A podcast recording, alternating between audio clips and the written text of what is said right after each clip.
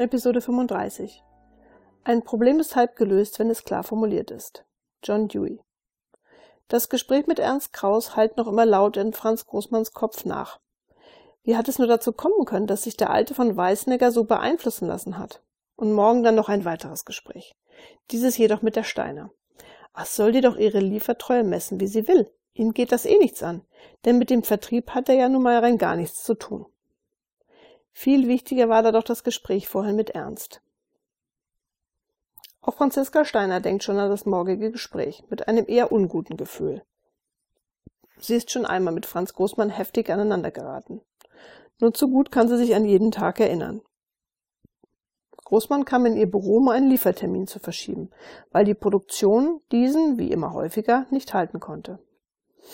Im Grunde daher nichts Besonderes, doch hatte sie anhand des gerade erstellten Prozessfließbilds zum Auftragsdurchlauf ihm zum ersten Mal erklärt, dass er sich dafür zunächst an die Planung wenden müsse. Das allein hatte genügt. Franziska bezweifelt, dass sie in der kommenden Nacht gut schlafen würde, obwohl sie überzeugt ist, dass sie sich ausreichend auf das Gespräch vorbereitet hat. Denn schließlich ist es ihr wichtig, auch Franz Großmann mit ins Boot zu holen. Als der nächste Tag bei der Kraus GmbH und Co. KG anbricht, wird jedoch umgehend deutlich, dass dies kein Tag wie jeder andere werden würde. Denn Franz Großmann hat sich krank gemeldet. Das hat es ihres Wissens noch nie gegeben. Franziska Steiner weiß nicht, ob sie nun lachen oder weinen soll. Doch eins weiß sie ebenfalls nur zu gut. Sie musste auch ohne Großmann weiterkommen. Nach kurzer Abstimmung mit Frank Weißenger geht Franziska dann auch umgehend zum Meeting mit Alois Meyerhofer, Jakob Jandl und Max Gruber. Dort möchte sie ihre gemachten Beobachtungen mit der doppelten Buchführung der Aufträge in der Produktion erläutern und auf die Auswirkungen dieser aufmerksam machen. Schon nach den ersten Sätzen beschleicht Franziska Steiner das Gefühl, dass sich die drei Herren ertappt fühlen. Über Jahre hinweg hatten sie ein Excel-System konzipiert mit eben den Mitteln, die so schön einfach zu handhaben sind und die alle im Schlaf beherrschen. Die Bedienung der umfangreichen, aber damit in den Augen der Herren eher unpraktischen Auftragsbearbeitungssoftware hatten sie nach und nach auf das absolut Notwendige reduziert. Sie erkennen aber anhand Franziska Steiners Erläuterung, dass es so gerade dem Kunden gegenüber immer wieder zu falschen Angaben kommt. Und insbesondere Jakob Jandl ist durch die Erlebnisse und Erfahrungen der vergangenen Monate bewusst geworden, wie wichtig ein richtiger Umgang mit dem Kunden ist. Gerade auch für den Fortbestand des eigenen Unternehmens. So fällt es Franziska Steiner leicht, die Herren von einer Veränderung der Buchungsabläufe zu überzeugen. Und noch während der Besprechung vereinbaren sie, dass möglichst zügig Franziska Steiner sich bei der detaillierten Aufnahme und Beschreibung ihrer Buchungsprozesse unterstützt, denn sie ist nicht betriebsblind, durch einen IT-Mitarbeiter die Zusammenhänge im Auftragsbearbeitungssystem allen erklärt und die notwendigen Anforderungen an alle Bediener daraus abgeleitet werden und daraus nutzerbezogene Nachschulungen durchgeführt werden. Bis zum Abschluss der Maßnahmen dürfen die Excel-Dateien noch weiter verwendet werden. Doch müssen schon ab sofort bestimmte Eintragungen ins Auftragsbearbeitungssystem parallel erfolgen, um zumindest die wesentlichen Informationen stets aktuell verfügbar zu haben. Und damit würde dann auch erstmals die Möglichkeit bestehen, aus bestimmten Auftrags- und Datumsdaten die Liefertreue zu ermitteln. Während der sich anschließenden Diskussion, welches Datum schließlich als Bezugsdatum verwendet werden soll, das Kundenwunschdatum oder das mit dem Kunden vereinbarte Datum, kann man sich für das vereinbarte Kundendatum letztendlich entscheiden.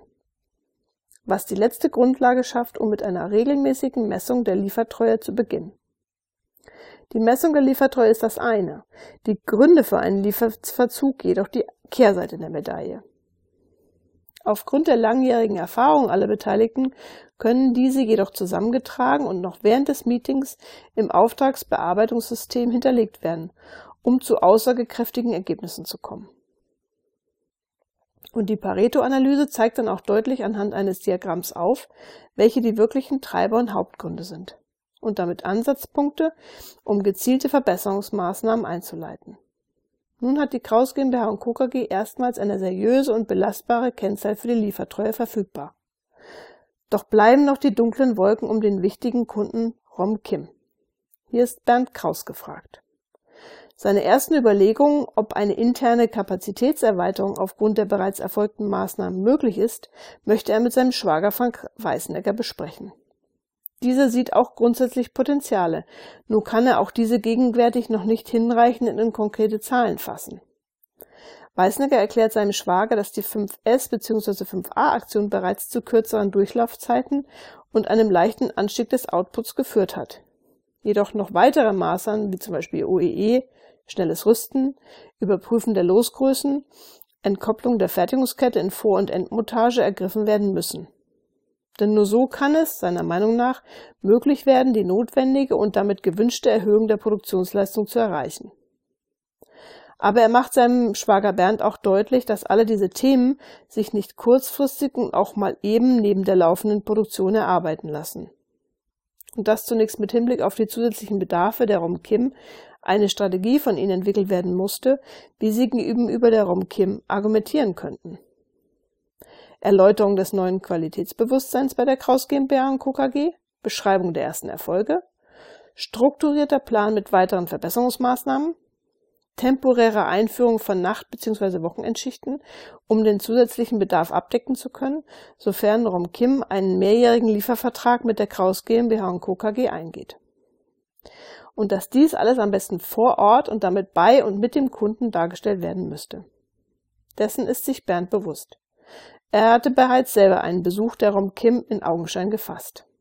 Bei Rom Kim handelt es sich dabei nicht nur um irgendeinen für die Kraus GmbH und Co. KG wichtigen Kunden.